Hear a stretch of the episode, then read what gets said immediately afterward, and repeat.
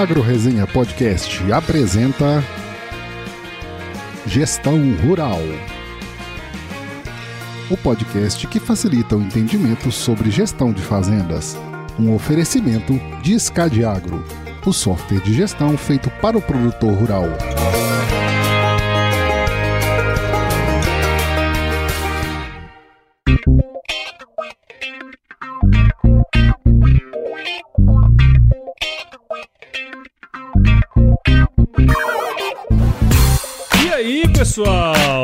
Só, estamos começando mais um episódio aqui dessa série sobre gestão rural, o quarto já, hein? Bacana Que loucura, demais, hein, cara? Quanto que tu já fez eu gastar de passagem aérea pra vir aqui gravar contigo, hein? Barbaridade. Ô, Nossa sabe o que eu tava pensando aqui? Ah. Eu podia ir lá, né, gravar com vocês uma hora dessa. Podia, né? Bah, mas com certeza. Não é? Ah, de agora- preferência, Agora- mas de agora eu preferência em julho.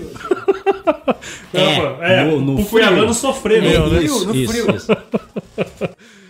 Bom, pessoal, estamos de novo aqui com nossos parceiros da Escadiagro, né? Como no mês passado a Paola está conosco aqui também, né, para brilhantar mais uma vez esse episódio. E aqui a gente vai compartilhar boas histórias, muito conhecimento sobre gestão de propriedades rurais. Então, galera, se preparem que a partir de agora o tempo vai passar com muito mais conteúdo. Então, mês passado foi o mês das mulheres e abril continua sendo o mês das mulheres, porque todos os meses são os meses das mulheres. Todo dia, né?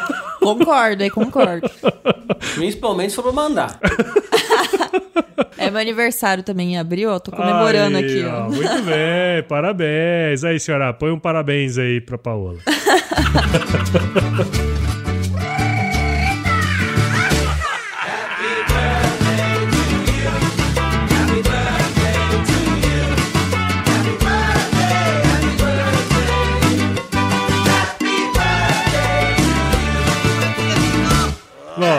Assim, tem um- uma máxima, né, o Gabriel, que é o seguinte: nenhum homem merece ser mais feliz que o outro. Todos merecem casar. Eu concordo plenamente. Só japonês, tu, horror. tu tem cada frase célebre, cara. Vou guardar isso pra mim. A- a- aquela historinha da piscininha de gelo, né, japonês? Claro, Assim, ah, pula aí, pula aí. Tá ah, não, quentinho. Tá tribom. Só vou dizer uma coisa: todo mundo diz isso porque as digníssimas não estão aqui. Queria óbvio. ver falar na cara. Vou perguntar pro Vitão e vou gravar. Mas se fosse ruim, ninguém fazia, né? É, É verdade, é verdade, é verdade. Bom, turma, estamos aqui em mais um mês e esse mês muito importante aí, né, pro produtor, especialmente porque é o mês da entrega da declaração do imposto de renda, que vai agora até o final desse mês, até o final de abril. Oi para você que me escuta aí. Você viu aí que eu falei que até o final de abril, né? Mas como você sabe, nós estamos passando por esse problemaço do coronavírus e o governo estendeu o prazo, tá certo? Para o final de junho. Então toda vez que você escutar aí, é final de abril, entenda como final de junho.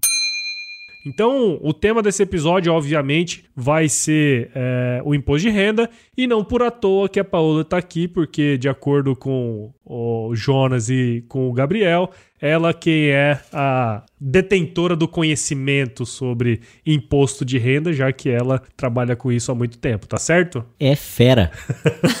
Vamos tentar. Bom, então já vou começar já atacando uma aqui pra vocês, especialmente pra você aí, Paola. A gente tá no meio de uma de mais uma entrega da declaração do imposto de renda. Eu acho que pra começar esse episódio, acho que seria legal se você pudesse falar aí pra gente sobre as principais informações do imposto de renda agora desse ano de 2020. Bom, o imposto de renda, né? Final do mês agora precisa fazer essa declaração. Só pra não te deixar esquecer, tá? é final de junho. E o imposto de renda é as receitas e as despesas, né? No caso ali do produtor rural, todas as despesas que compõem a atividade rural, né? Isso a parte de investimentos, insumos, toda a parte de, é, de custo da lavoura, né? Administrativo, enfim, tudo aquilo que compõe esse custo para geração da, do, do grão, né, da pecuária e afins. Então, é, a, o imposto de renda tem que ser declarado essas informações, né? E as alíquotas desse ano ficaram iguais às do ano passado, né? No caso para pessoa física, né? Não teve mudança sobre isso, né? E o prazo é agora final do mês. Se tratando do imposto de renda para produtor rural é bem simples, né? Não é uma coisa muito complicada, né? Só precisa ter essa atenção durante o ano para chegar no prazo com todas as informações necessárias, né? É, não, e, e até no, no episódio passado nós falamos muito sobre o livro Caixa, obviamente, né? Que o cara fazendo um bom trabalho nisso aí, a, a declaração do imposto de renda teoricamente tende a ser mais Tira de também, letra. né? Tira de letra em cima disso aí. Então, acho que o episódio anterior e esse, eles, eles têm bastante sinergia nesse sentido aí, né? É, a gente tá falando de um, de um tema chato, né? Ninguém gosta de falar desse negócio do. É por isso que tem né, que fazer piadinha de- toda hora é, aqui. de imposto e tal. É, senão vai chorar, né? Chorar não dá. Mas eh, falando de imposto e de obrigação e de declaração, mas assim, quem não tiver prestando atenção nisso não vai conseguir se manter, né? Então é por isso que a gente está falando nesse assunto. Ele é muito importante e vai ser cada dia mais importante. Eh, a grande mudança do imposto de renda desse ano, para quem está na faixa de faturamento, é o próprio livro caixa digital do produtor rural. Ele vem junto com o imposto de renda, né? E tudo que a gente falou no outro episódio sobre a coerência das informações vai estourar aí no imposto de renda, na declaração, né? Não, muito bem. Então essas foram informações breves aí sobre o imposto de renda, né? Como a gente comentou aqui, é, poucas mudanças no âmbito do imposto de renda, mas muitas mudanças quando se diz respeito ao livro caixa. É, muito tem se discutido aqui, enfim, em reuniões de produtores e o pessoal tem comentado muito sobre a pejotização nas propriedades rurais, né? No caso da declaração do imposto de renda, tem diferenciação entre pessoa física e pessoa jurídica, Paula? Muito. Na verdade, são completamente diferentes. Vamos analisar assim. A pessoa jurídica, né? Ela precisa ter a declaração do imposto de renda por regime de competência. Iniciamos por ali, né? Porque, ou seja, quando o fato ocorre, quando a nota fiscal é emitida, é que a gente já faz a, a utilização do documento para fins de imposto de renda.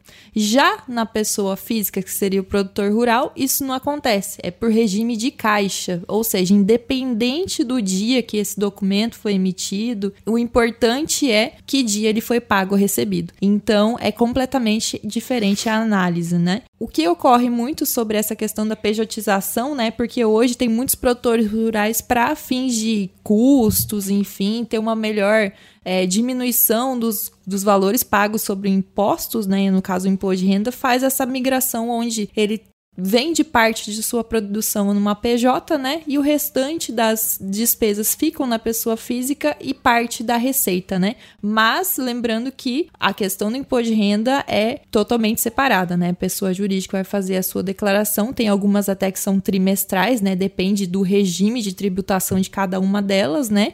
E já a pessoa física não, sempre pelo regime de caixa. Ou seja, a mesma informação ali do, do livro caixa, né?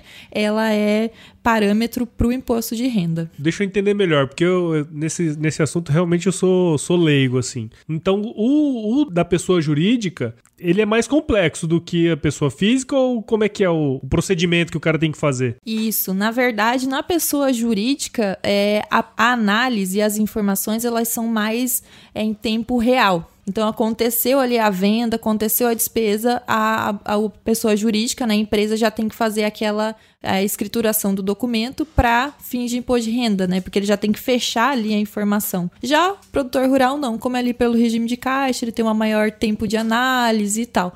Mas a pessoa jurídica é um pouquinho mais complicado. Vou dizer que tem que estar bem mais atento ali para as informações ficarem certas. Então, quer dizer, todo esse processo que o pessoal está comentando de pejotização ah, das propriedades, isso obviamente vai implicar em uma gestão muito mais complexa também, né? Exatamente. Na verdade, só é possível ter essa pejotização, vamos dizer, para produtores rurais que são organizados. Hum, Não tem como a gente tentar incluir esse tipo de informação ali numa pessoa que não tem uma organização, porque não vai funcionar. Eu vou te dizer que é complicado mesmo. É, geralmente quando entra uma consultoria fazendo isso no produtor rural, é a primeira coisa que acontece é justamente ir atrás desses números, assim, né? Ó, como é que tá organizado o negócio? Como é que fazem os controles aqui? Ah, não, o controle aqui eu, eu confiro o extrato. Não, não, é, tem que mudar isso aí. Por isso que a Paula falou, né? Ah, digamos que o regime de, apuração ali seja trimestral. O produtor rural hoje, a gente sabe, né? Tem muito produtor rural, conforme a gente falou no, no mês passado aí, na, no, no LCDPR, que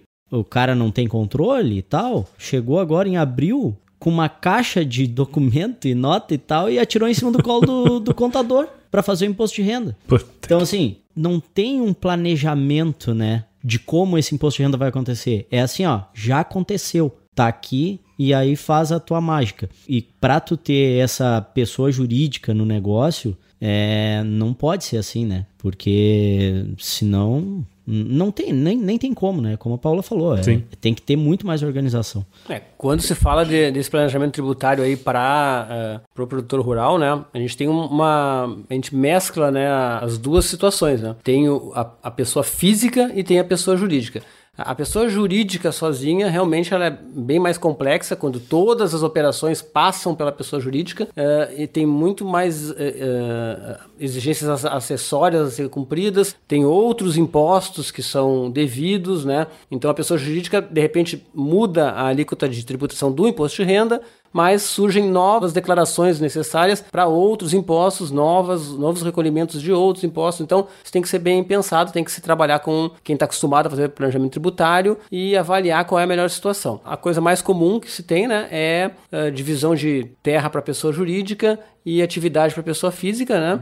E aí a atividade eh, vai pagar esse arrendamento de terra para pessoa jurídica. Então esse é o formato mais comum que a gente tem encontrado mais seguido, né? Onde essa pessoa jurídica ela não tem grande movimentação realmente de insumos e tal. Ela tem uma movimentação bem reduzida, então ela demanda bem menos trabalho, né? Para o contador que vai cuidar dessa empresa e tal. E do ponto de vista de, de pagamento de, de impostos, impostos também... existe uma redução, é, existe uma redução, é, diminui porque aí a tributação da pessoa física foge daqueles 20% da receita, né? Porque a gente, é, normalmente, esse é um valor que acaba sendo repassado para essa pessoa jurídica, e aí vai sofrer tributação na pessoa jurídica Entendi. com outras alíquotas. Não vai sofrer 27,5%, por exemplo, vai sofrer 15%. Então, existe um ganho. Mas existe todo um trabalho que precisa ser feito para organizar essas informações e para cumprir com todas as obrigações acessórias, para não, não ser só uma, uma conversa diferente, Sim. ser realmente alguma coisa que financeiramente tenha validade. Né? Acaba que é uma faca de dois legumes aí, né? É. Porque ao mesmo é tempo que diminui um. é, não é o imposto, um. aumenta a complexidade. É, né? e só para a gente pular isso aí, continuar no imposto de renda, é importante também que, já que a gente entrou no assunto, quem estiver nos escutando aí que está pensando em fazer isso, é importante que procure empresas que estejam de fato alinhadas com esse tipo de trabalho para produtor rural. Fazer isso, fazer holding, como, né, como o pessoal está falando, não é a mesma coisa que fazer holding de posto de gasolina, né? Não é a mesma coisa que fazer holding de supermercado sim, sim. tal. Tem toda uma é, particularidade. É diferente. Aí, né? eu, eu, eu vi dois casos de cliente nosso que fizeram com empresa que não era do, do do, do da, ramo, do né? ramo agri, do ramo rural, né? Que não entendiam de produtor rural e deu bastante errado. Então é importante procurar empresa que seja fera nisso na parte do específico, agro. né? Sim, que, que entenda do negócio. E lembrando que assim, não é porque um produtor rural tem esse pensamento de fazer e no momento não tem a gestão, mas trabalhando ali corretamente, mudando essa, esse pensamento, né, e procurando uma empresa realmente que, que tenha o conhecimento, né, é possível sim, mas é bom ressaltar que tem que ter essa estrutura de organização, porque senão não é viável partir para essa pejotização, né? Tá certo, muito bom. Informações muito importantes aí para você que nos, nos escuta. Gestão Rural o podcast que facilita o entendimento sobre gestão de fazendas. Bom, então, voltando com o nosso episódio, a gente já falou aí das principais informações do imposto de renda desse ano 2020, mas do ponto de vista operacional, acho que seria legal aí se pudesse explicar pra gente, Paola, quais são os passos para fazer a declaração de imposto de renda aí desse ano? Bom, os passos uh, seria ter todas essas informações das receitas de despesa ao longo dos meses, né? Para que o contador possa fazer essa declaração ali no imposto de renda, né? De pessoa física. Mas lembrando sempre que para fazer ali a informação correta do imposto de renda, precisa ter todas as informações ali desenhadas, né? Vamos dizer, para o contador. E o prazo é até agora o final do mês, né? No caso, em abril. Oi, olha eu de novo aqui. Só lembrando mais uma vez, e eu acho que essa é a última, é final de junho, ok? O imposto de renda do produtor rural é, é, simples, né? Que são ali os pagamentos e recebimentos, então é uma informação simplificada, né? Analisando ali outras obrigatoriedades que são mais complexas, né? Tá certo. E assim, hoje a grande maioria dos produtores eles fazem a declaração através de um contador. Isso, exatamente. Uhum. Sempre é o contador que faz a declaração, né? Na maioria dos casos. Uhum. Interno ou externo, né? Tem alguns que tem toda a informação internamente e já fazem pelo próprio escritório, né? Já outros fazem externo. Não, eu tô perguntando isso porque, assim, tem muita gente, pessoa física, né? Como nós, assim, que nós mesmos fazemos o nosso imposto de renda. Então, o cara tem que entrar lá no site da Receita, baixar o aplicativo, é, fazer todo esse operacional, né? Então, o, no, no caso do produtor rural, ele tem que dar todo esse subsídio para que o contador possa trabalhar bem nessas informações. Isso isso, exatamente. Porque são algumas informações, não são só assim, receitas e despesas, no caso. Essa é o mais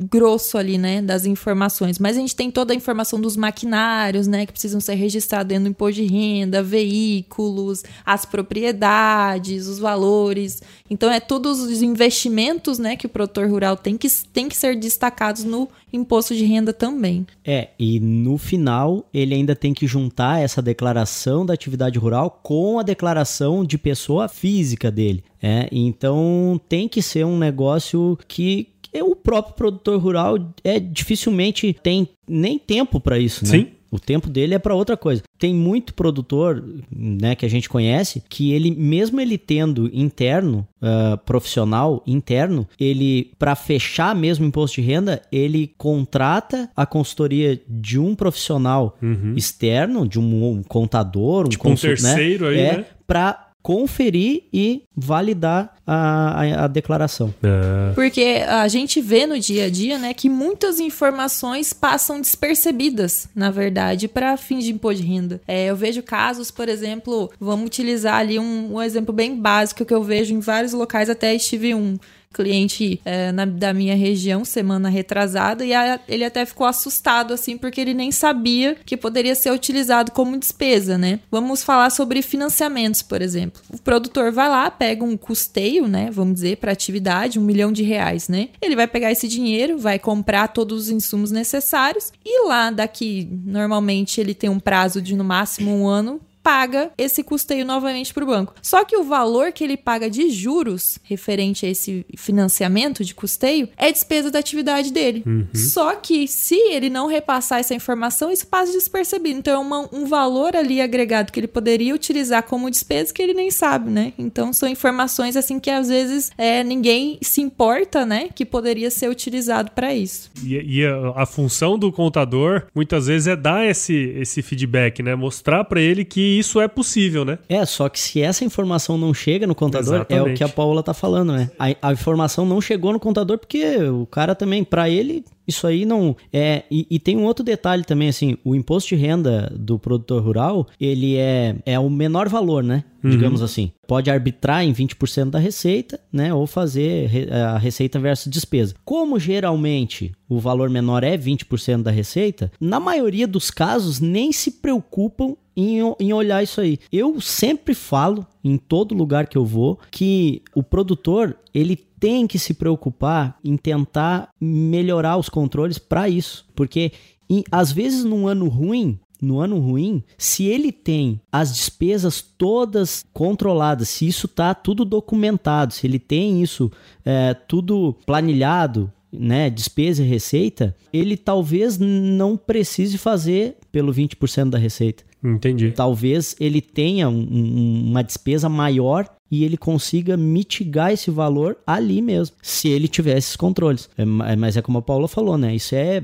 é, um, é uma coisa básica. De tu uh, informar quanto que tu pagou de juros para o contador poder ter essa, essa informação. Tu ter esses controles é importante para isso. E na verdade, assim, é, ele tem que ser um pouco educado também a ter esses controles, que é mais ou menos o que nós temos falado desde o início do ano, né? Cara, você precisa ter os controles, porque com os controles tudo vai ficar mais fácil. Não somente a sua vida com a Receita Federal, como a sua vida como tomador de decisão no dia a dia da fazenda, né, Jonas? Em vários momentos volta o básico. É meio tipo, a gente fala, ah, o produtor está muito preocupado em plantar, em colher, mas tem uma, uma similaridade grande com plantar. Assim, ah, o cara não vai ter alta produtividade no detalhe se ele tem um manejo ruim.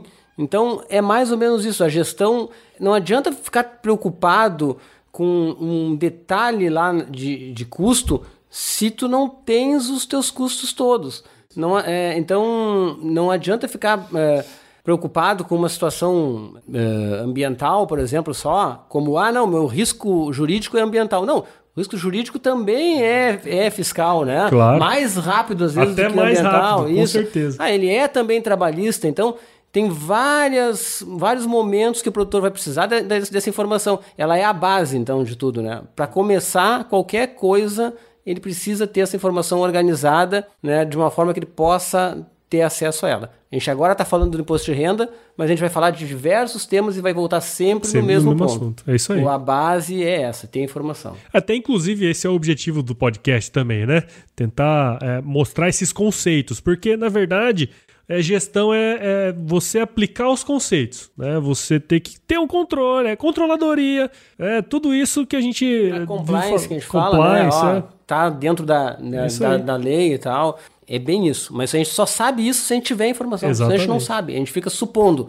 Ah, será que eu estou devendo alguma informação? Se- Né? Não tem como, como fugir de controlar diariamente a informação. O imposto de renda também, a gente fala, ó, é, vai ser sobre os 20% da receita ou vai ser sobre o resultado. Eh, um básico, né, um clássico de planejamento fiscal para imposto de renda é saber se tu vai ter resultado, né? Para saber, olha, eu tenho um investimento para fazer, assim, né? é, eu vou fazer um investimento, então eu, eu, eu prefiro ter resultado ou eu vou gastar com esse meu investimento? Esse é o básico, né, que todo mundo conhece. É, mas várias outras situações podem acontecer. Eu vou antecipar uma, uma receita, vou postergar por conta disso. Então, mas como é que tu resolve isso? Não é no último dia do ano. Sim. Não é em março. É desde janeiro. Claro. Se tu não está mensalmente avaliando qual vai ser o teu resultado lá no final do ano, não tem como tu planejar é, esse tipo de coisa, né? Então, só para arrematar, tudo depende dessa organização. Eu brinco na pecuária, né? Que é a minha área de origem. É que quando o cara não sabe nada dentro da fazenda dele, ele reclama de preço do boi, entendeu?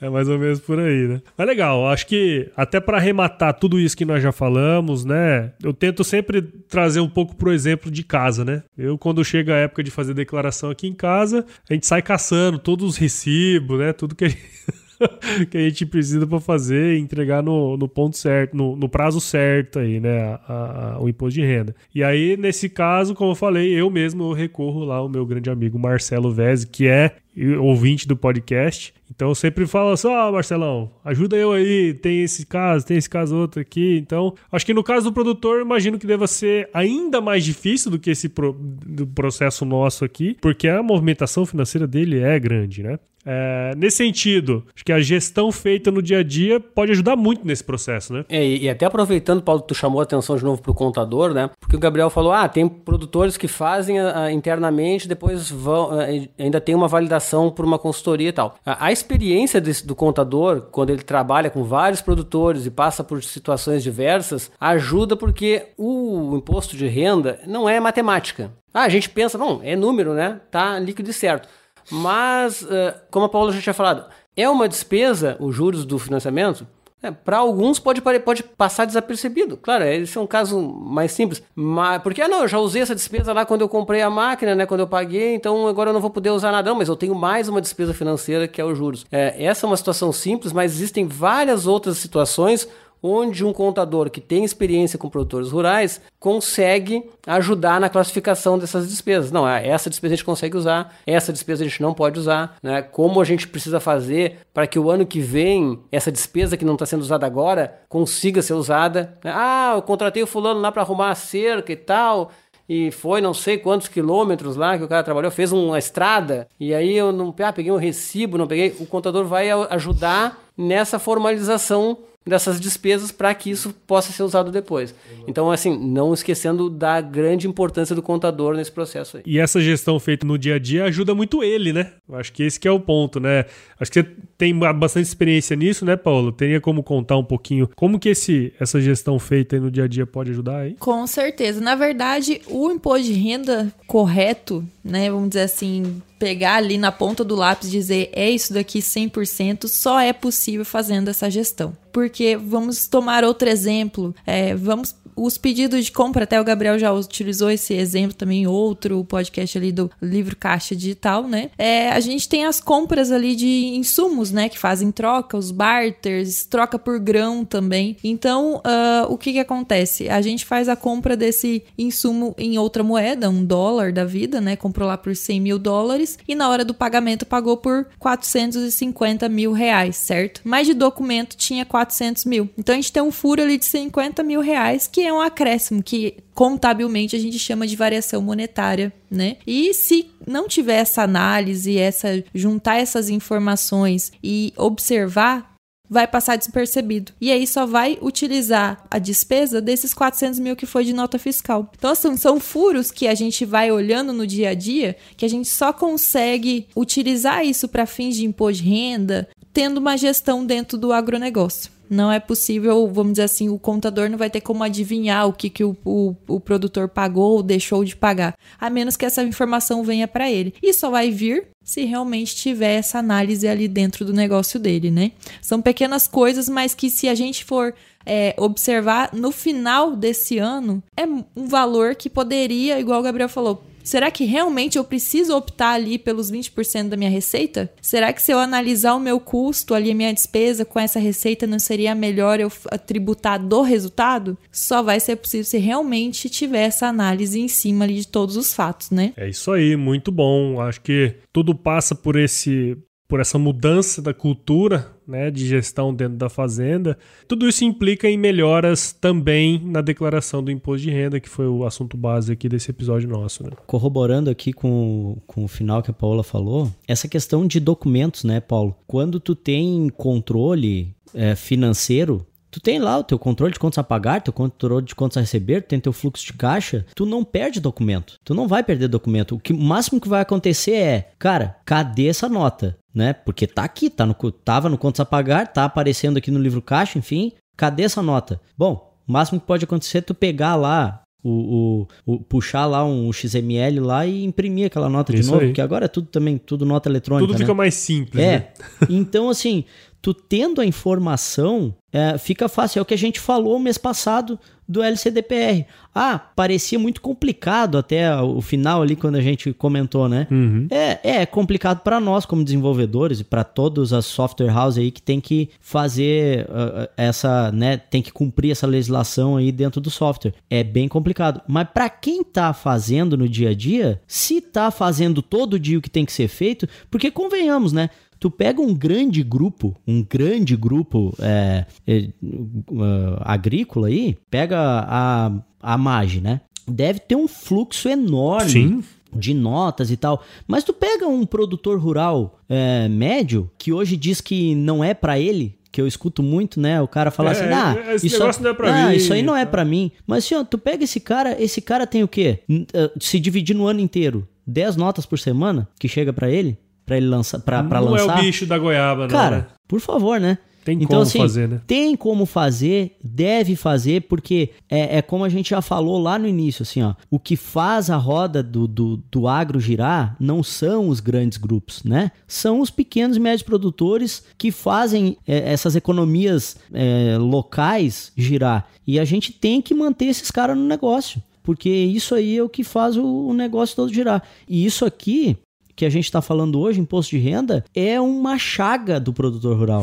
Todo ano o cara não dorme de dezembro até abril. Até o final de abril. Sendo que a gente tem vários clientes e outras, outros que não são clientes nossos, que utilizam né, outros software e tal, que tu vê que o cara fecha o imposto de renda em janeiro. Se ele terminou o ano, já tá com o imposto de renda fechado. Tudo fechado. É, por quê? Porque tem controle. Então, Sim, assim. Até porque não tem como ser diferente, né? Terminou o ano, terminou a receita, terminou É. a despesa. Exatamente. Antigamente tinha uma outra sacanagemzinha aí, né? Tem um amigo nosso que gosta de falar, uma sacanagemzinha. Que o cara, né, comprava nota tal. Tinha Sim, empresa que sim. já deixava nota no talão lá pra vender. Hoje não tem mais o que fazer. Virou do dia 31 do 12 pro dia 1 o que fez, fez, o que não fez já era. Então tem que ter essa organização pra essas dores de cabeça acabar, É isso sabe? aí. e conseguir mostrar para os filhos que ser produtor rural é bom, né? Porque o cara não vai ficar naquela pressão, aquela loucura dentro de casa, o filho todo dia vendo o pai lá, ah, mas de janeiro a abril aqui o velho, É. meu Deus do céu, ele quase mata todo mundo dentro de casa.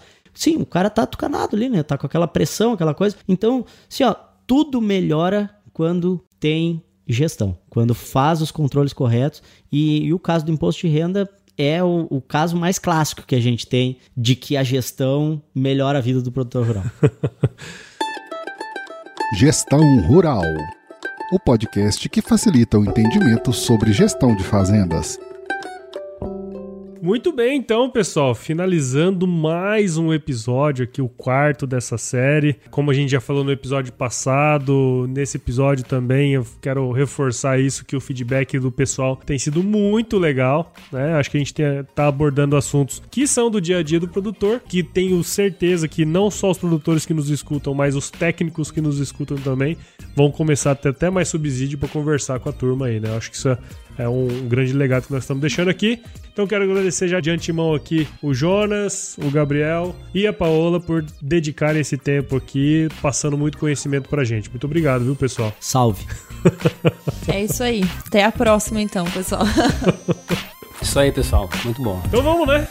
Agora tá na hora da gente tomar uma, porque se chover. Não molha a horta, hein?